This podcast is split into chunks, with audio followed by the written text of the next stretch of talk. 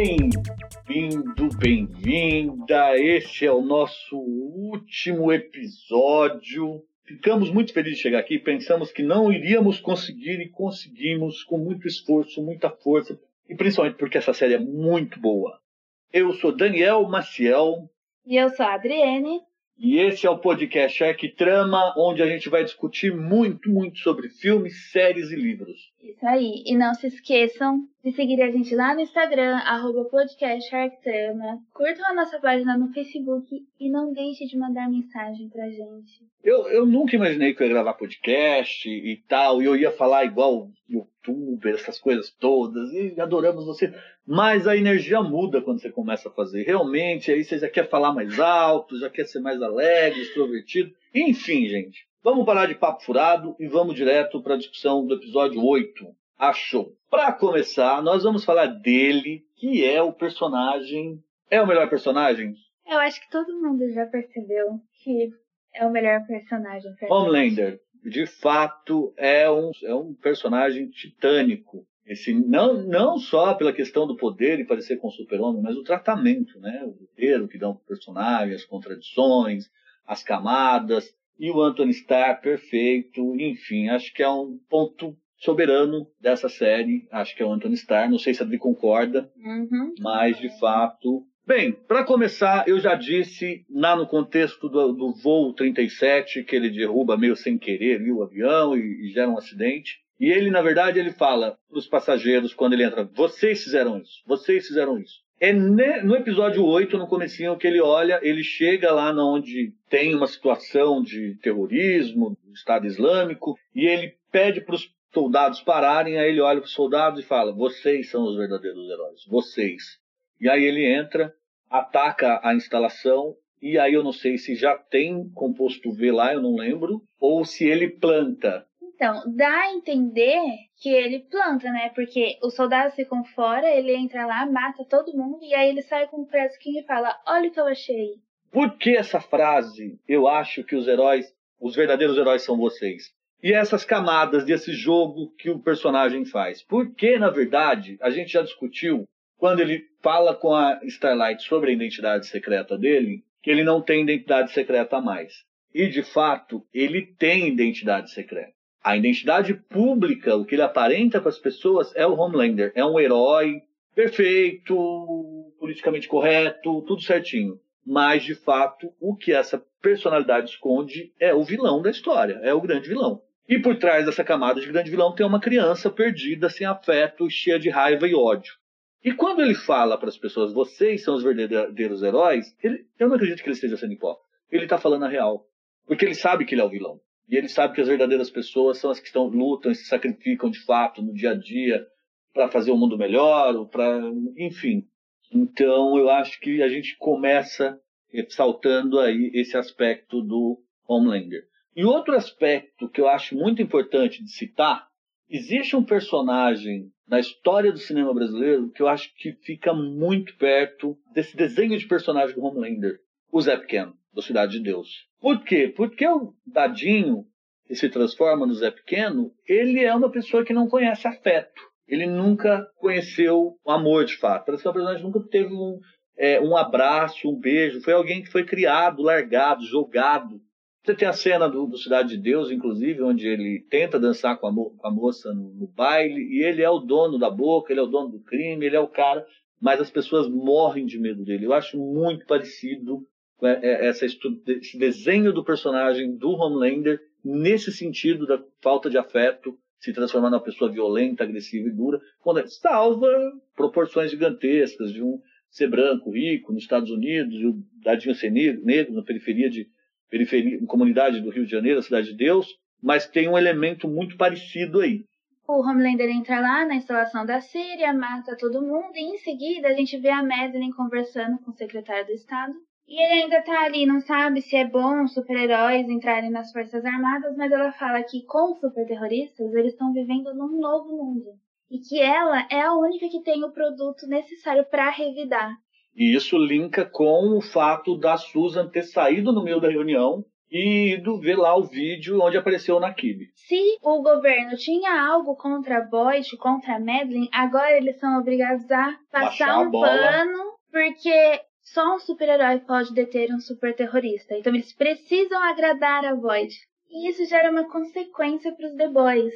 Como eles têm que agradar a Void, o que acontece? A Susan, a vice-diretora da CIA, avisa o Butcher que eles vão continuar protegendo a família deles, porém agora eles são Procurado procurados publicamente. publicamente. Então ela até aconselha eles a cada um ir pro seu canto para eles fugirem, se esconderem, porque realmente com relação a isso ela não pode fazer nada. E vai manter a questão do composto V em segredo e a coisa vai ficar desse jeito.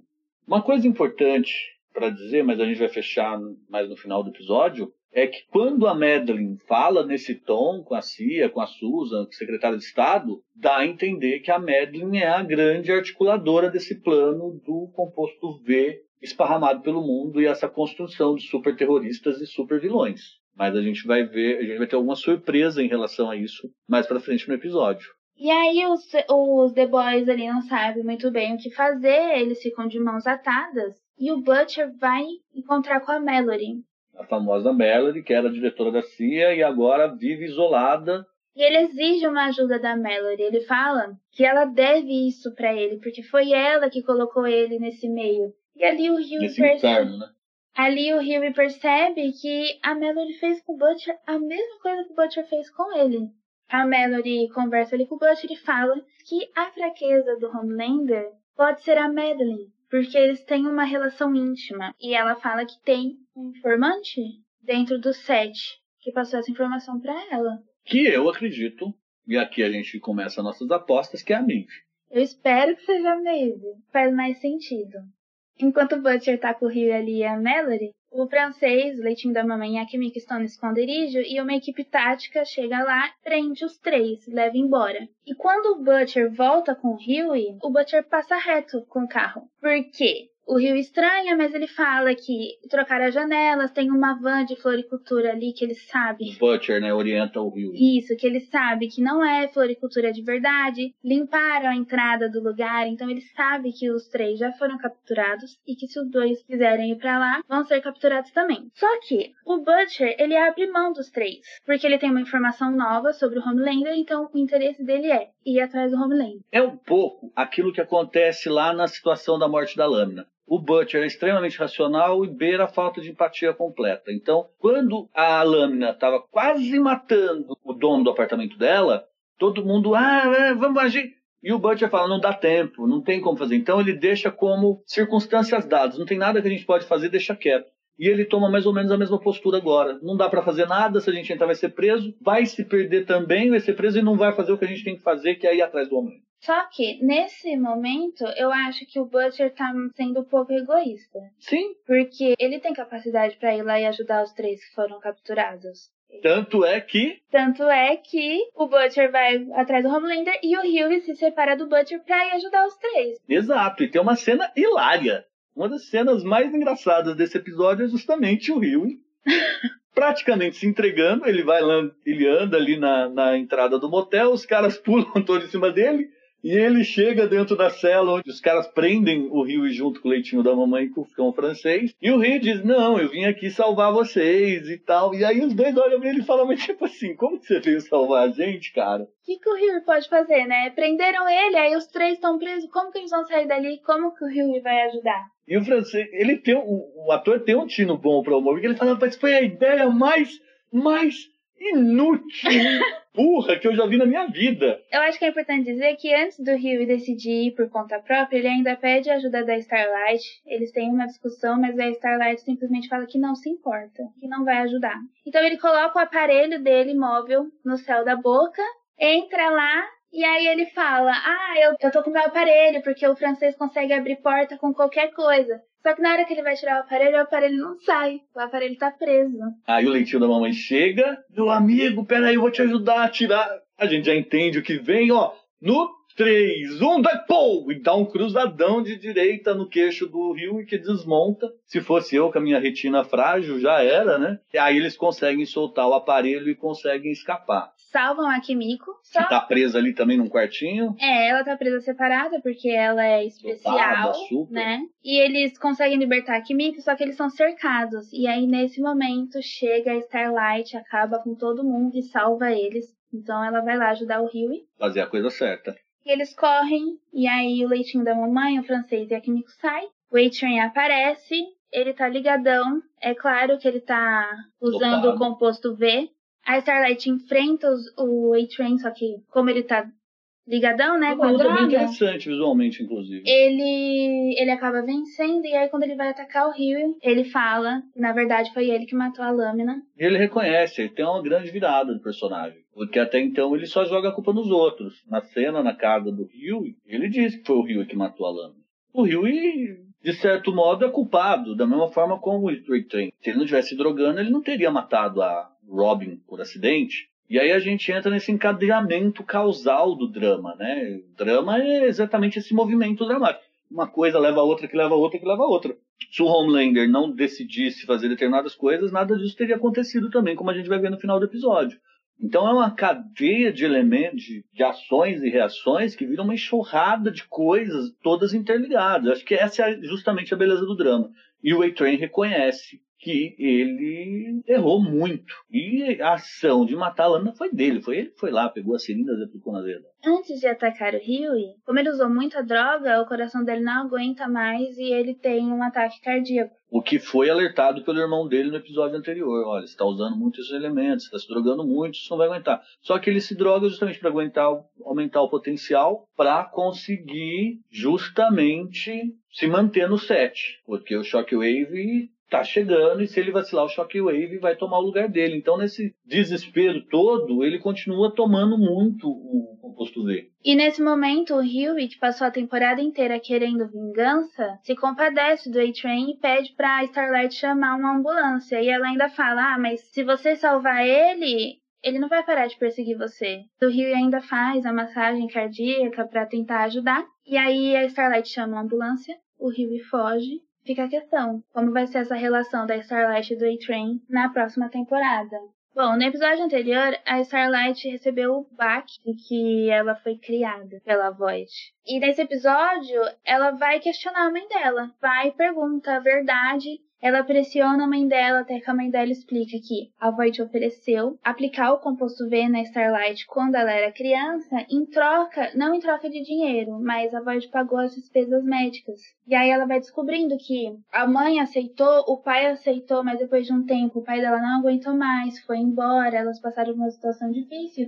E a mãe dela criou ela, fazendo ela treinar sempre, né? Um treino pesado, acordar cedo todo dia, para realizar o sonho dela e tudo foi uma mentira. A Starlight achou que a vida dela era de um jeito, na verdade, né? Não tinha nada a ver com o que ela sonhava. Queria, né, sonhava. O sonho dela foi inventado. O sonho é mais da mãe dela do que dela, de fato. E aí ela tem que lidar com essas decepções. Primeiro o Rio e agora a mãe, ela rompe ali com a mãe, vai embora. E na sede do Sete, ela tem uma conversa com a Maeve, onde a Maeve consola ela e é nesse episódio que a Maeve fala que realmente quebrou os braços salvando o ônibus escolar. E isso não foi marketing, foi algo que ela fez, que quando ela tinha a idade da Starlight, ela era exatamente como a Starlight. Ela queria salvar o mundo, ela tinha uma visão diferente de mundo. E quando ela entrou na Void, ela foi doando pedaços dela, até que não sobrou mais nada. E ela fala pra Starlight: não mude. Continua sendo essa menina enjoada, entre aspas, que a Starlight é, porque o lugar da Maeve já tá ocupado.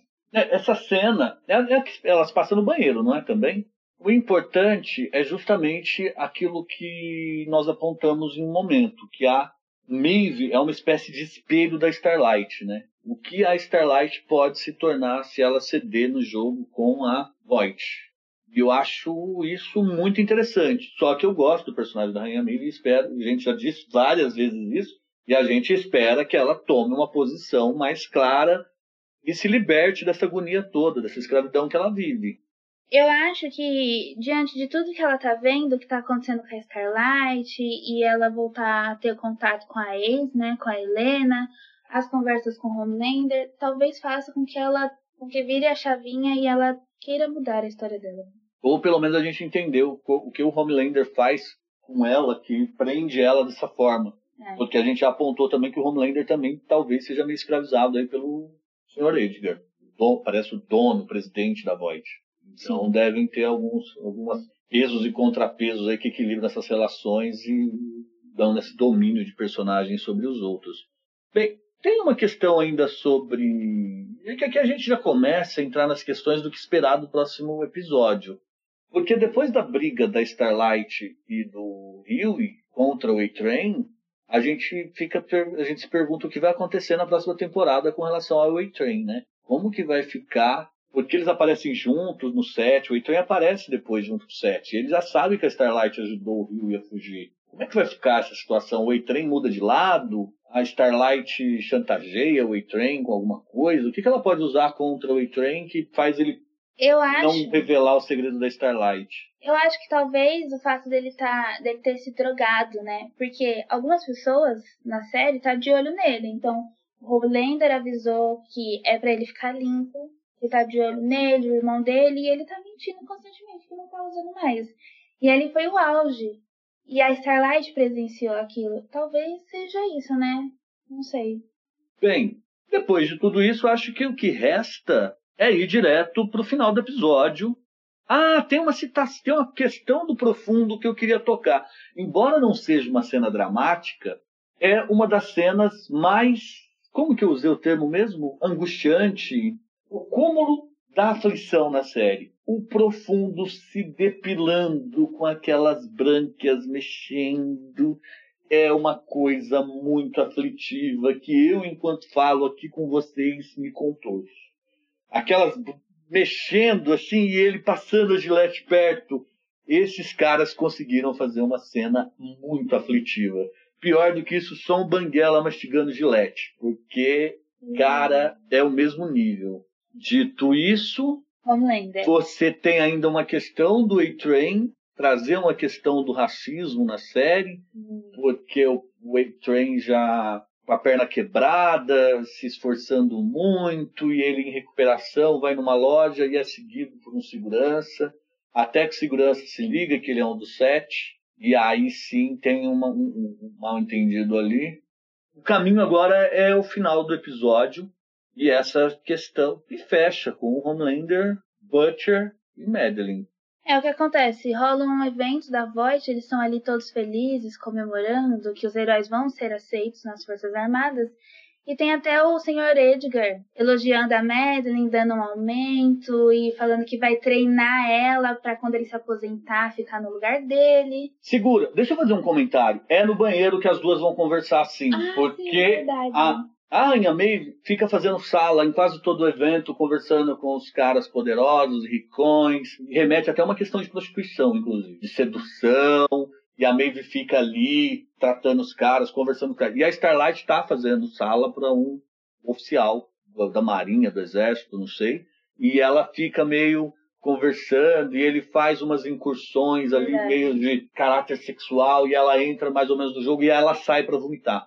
Ela vai pro banheiro e vomita. E aí a Maeve aparece, e aí elas discutem essas questões todas do espelho, que, que, a, que a Starlight não quer ser igual, e a Maeve assume que era igual a Starlight. E, e eu acho que é um, é um diálogo bem interessante. E faz uma ligação, porque no primeiro episódio, as duas se conhecem quando a Starlight está vomitando no banheiro por causa do profundo. E a Maeve critica ela. E nesse a Maeve ajuda ela, né? Tem outra coisa que fica muito claro para mim, é que o protagonista, os dois protagonistas da dessa temporada, pelo menos, é a Starlight e o Rio. Porque em algum momento eu falei, olha, você tem conhecimento do monte de questões da, do backstory, ou da Void, ou dos heróis, através do Rio. E não é, mas também a Starlight. A Starlight também está num processo de aprendizado, de conhecimento. Os dois, os dois formam um par, cada um vai para um lado, ela por cima e ele por baixo. E eles vão tomando conhecimento de tudo isso. Mas voltando para Madeline, então ela tá muito feliz, né? Um elogio do presidente da Voight e uma chance de crescimento. O Homelander encontra ela e o Homelander fala, vê que ela tá feliz e fala que não é para ela pensar que ela consegue fazer as coisas sem ele ali. Ele tem um grande papel que os dois juntos funcionam. Ele chega igual uma criança que fez alguma coisa, e, e o Anthony Starr, mais um mérito pra ele. Ele chega como se fosse uma criança sapeca que fala assim: Mamãe, eu sou muito esperto, olha o que eu fiz.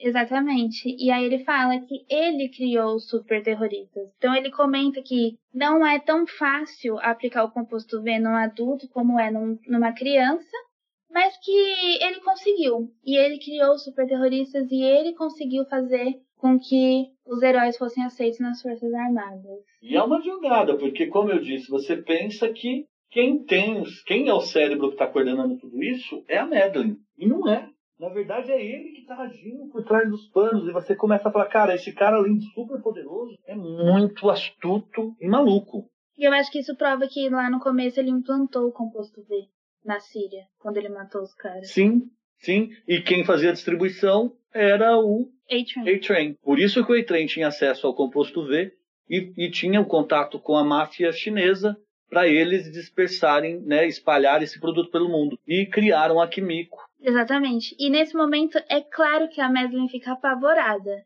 Ele fica na expectativa, aquela criança esperando o elogio da mãe, né? Que ele fez algo extraordinário. Ela seduz ele com medo. novamente. E é Que ela tem incrível. medo. E aí, pra ela manter o controle sobre ele, ela seduz ele. Eles vão pra sala dela, eles transam. Se você olhar a cena, você vê que ela vira de costas para ele para não transparecer a emoção. E a hora que ela olha, ela tá apavorada. E, ela se- e ele não percebe, porque ele tá ali, né? Com a sua vaidade, com o ego lá em cima, que ele nem percebe isso. E é legal que na hora que eles vão e transam, depois, um pouquinho, a câmera faz um focus ali e mostra um bonequinho do Homelander na sala. Que é como se ele estivesse sendo manipulado por ela. Ele, não fosse, ele fosse apenas um brinquedinho dela. Mesmo com medo, ela manipula ele. Você lembra disso? Sim. Só que nessa cena, ele conversa com ela e fala: nada de segredos, nada de Perfeito. mentiras. A partir daquele momento é tudo transparente entre eles. E aí ela pede desculpa pela história da Rebeca e do bebê, e ela fala que ela sabe que é muito doloroso um aborto natural, dando a entender que a Rebeca abortou, O Capitão Pátria se liga na hora. Que é mentira.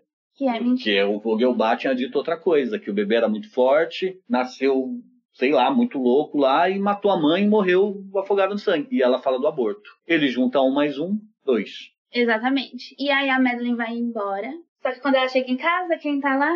O Butcher. Butcher. Ele prende ela numa cadeira cheia de explosivos e fica esperando o Homelander aparecer, porque ele acha que a Madeline é a fraqueza do Homelander. Homelander chega, aparece com o bebê da Madeline no colo. Tem uma elipse aí. Eles ficam conversando. O Homelander pergunta: Tudo isso é por causa da Becca? Quais são as provas que o Butcher tem de que o Homelander matou a Becca? É só intuição? Você não é nem um super, então você tem uma intuição e acredita em tudo que é dito agora? E ele fica impressionado, porque o Butcher mantém a pose e ele não tem medo do Homelander. Lembrando que a Madeline tá amarrada com um cinturão de bombas em volta, um, um cinto de bombas. Ela tá amarrada e tá desesperada porque o bebê tá no colo do Homelander, né? É, e o Capitão Pátria começa a interrogar a Madeline. E aí ele dá a letra. Ele fala, olha, você, na hora que a gente faz um pacto de não contar mais mentira um pro outro, você vai e mente descaradamente na minha cara. E eu me liguei do negócio do aborto, e eu fui lá, falei com o Vogelbach, rimou, desculpa a rima, ele foi lá, falou com o Vogelbach, na verdade ele não fala que falou, ele fala que extraiu a informação. E pelo ódio que ele já sente, pela forma como ele é tratado pelo cara e o nojo que o Vogelbach tem dele quando eles conversam, o medo, o asco que ele tem por, pelo Homelander ser uma coisa criada em laboratório, não é humano e é poderoso, eu não duvido que o Homelander tenha estraçalhado o Coroa. E ele volta com a informação e ele sabe onde está a Becca. E aí ele vai interrogar a Madeline e fala: Por que, que você fez tudo isso? O que, que você sente por mim? O que, que você sente quando me vê? E aí ele cochicha no ouvido dela e ela entra em desespero, porque ela sabe que ela mentiu. Ela tenta ainda convencer ele de que ela se importa, de que ele é tudo pra ela. E ele Mais mentira. mais mentira, e aí ele força até ela admitir que tem medo dele. Aí ele agradece por ela ter sido sincera e mata ela. E vira Dois pro laser. Butcher, mata ela com laser, vira pro Butcher e pergunta qual que era o plano mesmo? explodi-la para mim para me pôr de refém, então é isso aí, já era. Ah, é tem uma tem uma citação que eu acho outra referência. A gente teve alguns episódios que a gente não falou das referências que a gente via de The Boys com outras séries, outros filmes. Tem uma referência, na minha opinião, nessa cena com os suspeitos do Brian Singer, do Kaiser Soce, que o. Como é que ele chama o ator? O Frank Underwood no. Kevin Space. Kevin Space faz lá o Verbal Clint, que é um criminoso muito bom de lábia. Ele é interrogado por um policial e ele conta a história do Kaiser Soce, que uma quadrilha prende a família dele para chantagear o Kaiser Soce a deixar os negócios lá na Turquia. E aí ele olha para a família dele e executa um por um na frente dos criminosos que estão usando a família para chantageá-lo. Ele mata a esposa, mata os filhos, e aí ele olha para os criminosos e fala: E aí, qual que era o plano? Ele não fala isso, mas ele olha e fala: Vocês queriam usar minha família contra mim? Então eu mesmo mato a minha família para minha família não ser usada para me pressionar. E agora vocês fogem porque eu vou atrás para vocês. Vou atrás de vocês. Então o Capitão Pátria faz muito parecido. Ele fala: ah, Não, você vai me chantagear com ela? Eu mato ela. E aí? Agora vai fazer o quê? Bom, o Homelander pergunta e o Butcher explode a casa. Acha que tá por cima ainda explode. Só que o Butcher acorda num quintal, num gramado. O Homelander fala que ele pode agradecer por ter salvado a vida dele em algum momento. E aparece um menino de 8 anos e a Becca. Imagina o choque do Butcher vendo essa cena. Porque aí eles têm lá um, papinho lá, uma conversa. O Homelander pergunta pra você sabe quem eu sou? Ele, ah, você é o Homelander. Ele fala, não, o que mais? Eu sou mais alguma coisa. Ele, ah, eu sou seu pai. Que faz referência ao Star Wars. Luke, I am your father. Eu sou o seu pai. E aí o menino, ah, e pá. E aí ficam, desculpa, e aí, gente, mas ficam as questões que vão para outra temporada. Por que o Homelander tá fazendo isso com o Butcher? Porque ele salvou, porque ele tá levando, levou o Butcher lá eu acho que ele levou o Butcher. Tenho respeito por o Butcher ser um homem comum, não sentir medo, sentir raiva e enfrentar o Homelander, mas também tem a questão de quais são as provas que o Butcher tinha de que o Homelander tinha matado a Becca. A Becca tá viva e nem o Homelander sabia disso. Mas o, o Homelander não se importa com essas coisas. Ele teria matado. Qual? Lembrei uma frase do Game of Thrones, o pai do, do clã Lannister, do Tywin, acho que falando ou pro Tyrion ou pro Jaime. O, leão se importa com a opinião das ovelhas? Porque o, o Homelander se coloca como um ser superior. Ele não se importaria com a opinião do Butcher. Eu acho que existe alguma admiração. De fato, tem alguma coisa ali entre os dois que eles são muito parecidos em alguns momentos. De usar os outros. Eu acho que tem alguma coisa assim. Agora não sei se eu estou exagerando. Eu acho que não é uma questão de se importar com a opinião. É mais uma questão de, tipo assim, Tá vendo, cara? Você não sabe de nada, tipo. E a Becca fica em choque quando vê o Butcher, né? Aí a questão é, ela traiu o Butcher? Ela foi forçada a se afastar? O que, que aconteceu com ela? É, tudo indica que ela foi um abuso mesmo. Não sei se foi consensual. Eu lanço essa questão do consensual porque pode ser. Pode ser que ela tenha traído e tal. Agora, fica curioso que ela foi procurar a Voight para dizer que estava grávida. Aí a Voight fez ela assinar um acordo a história que foi contada, né, que ela assinou uma coisa, eu não sei se eles fariam isso, eu acho que eles prenderiam ela em algum ela não está presa inclusive, ela está numa casa, uma, né, numa casa normal, não uma prisão. Isso não significa que ela não esteja presa, mesmo que ela esteja ali numa casa, porque ela teve que se afastar da irmã, da mãe, do marido, teve que deixar a vida dela para trás. E será que eles ameaçaram? Falaram que ia matar todo mundo se ela aparecesse, se ela voltasse, por causa da questão da criança? Pode ser. Pode ser também que ela tivesse escolhido ter a criança e talvez a Void falou que o Homelander não ia aceitar isso. Pode ser. Bem, encerramos? Encerramos. Ficamos por aqui. O último episódio dessa discussão sobre a primeira temporada. Nós fizemos lá no, no, na edição 5 do nosso podcast o preview, porque a gente achou que se lançasse no domingo daria tempo das pessoas ouvirem, então a gente teve essa pequena quebra. Encerramos hoje. Amanhã é a estreia de The Boys. Nós não montamos nosso cronograma, então nós não sabemos direito quando nós vamos lançar o próximo podcast falando dos três episódios. Provavelmente domingo. E é isso. Agradecemos vocês aí que ouviram os podcasts, que ouviu só esse, ou que ouviu algum dos outros, esse, ou que ouviu todos. Se você ouviu todos, você é um herói. E agradecemos muito, ficamos muito felizes que alguém tenha ouvido e tenha sido útil para alguém esse nosso trabalho. E esperamos você para nosso para nossa próxima série de podcasts, que é a de discussão dos episódios da segunda temporada. Exatamente. Então, um abraço para vocês.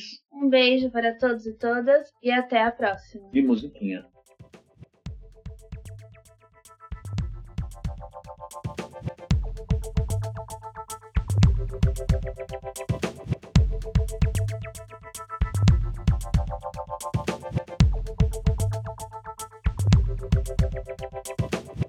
Thank